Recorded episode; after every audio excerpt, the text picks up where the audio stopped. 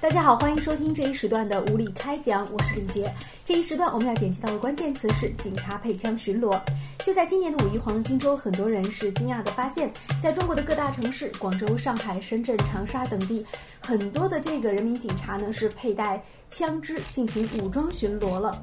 在过去很长的一段时间当中，咱们的中国警察呢是不会配枪来巡逻的。那为什么会突然之间有这么多警察配枪来巡逻呢？它是否有必要呢？引起了网友们正反两方面不同的大讨论。那这一时段，我们也请到了时事评论员吴越小龙先生。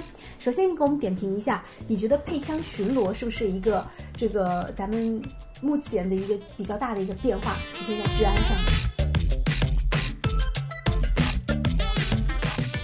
因为，我们看到警察是否配枪，主要是还是针对于目前整个一个国内形势做出来一个决定。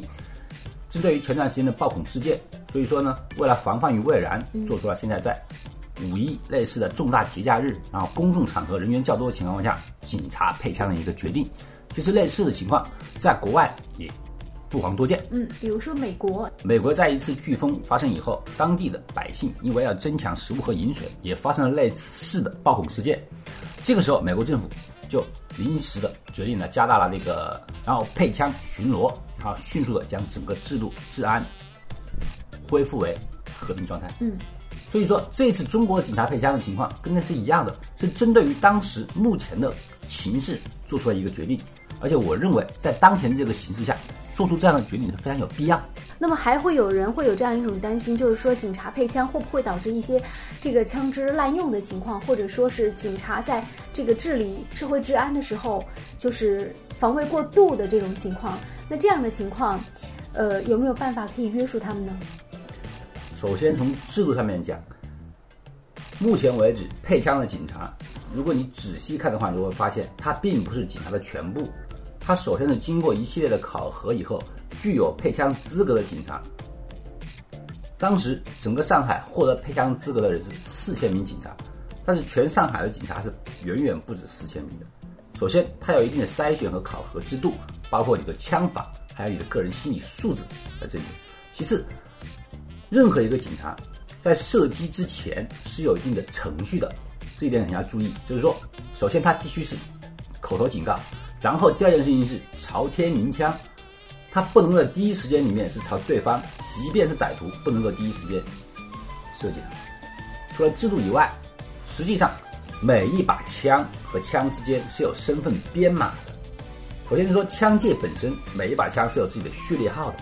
我们根据不同的枪可以知道这把枪是由谁持有的。所以说，基本上就像人的身份证一样，又是警察的身份证，限制了枪支滥用的情况。而与此同时，与此同时，每一把枪除了身份证证号以外，他们的枪膛都是与众不同的。每一把枪的枪膛和人的指纹是一样。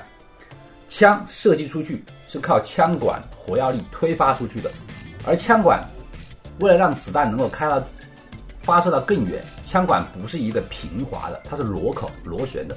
子弹经过螺旋形螺纹的枪口，以旋转的方式射出去才能够更准更远，而这种螺纹口每一把枪械是不同的。证据子弹有没有编码？子弹是没有的，但是它有弹道，就是说你子弹从那个螺旋口飞出去的时候啦，它身上跟那个你的枪械的那个口摩擦之后，它身上会刻出那个螺旋口的花纹。你从那个子弹上面的那个纹路。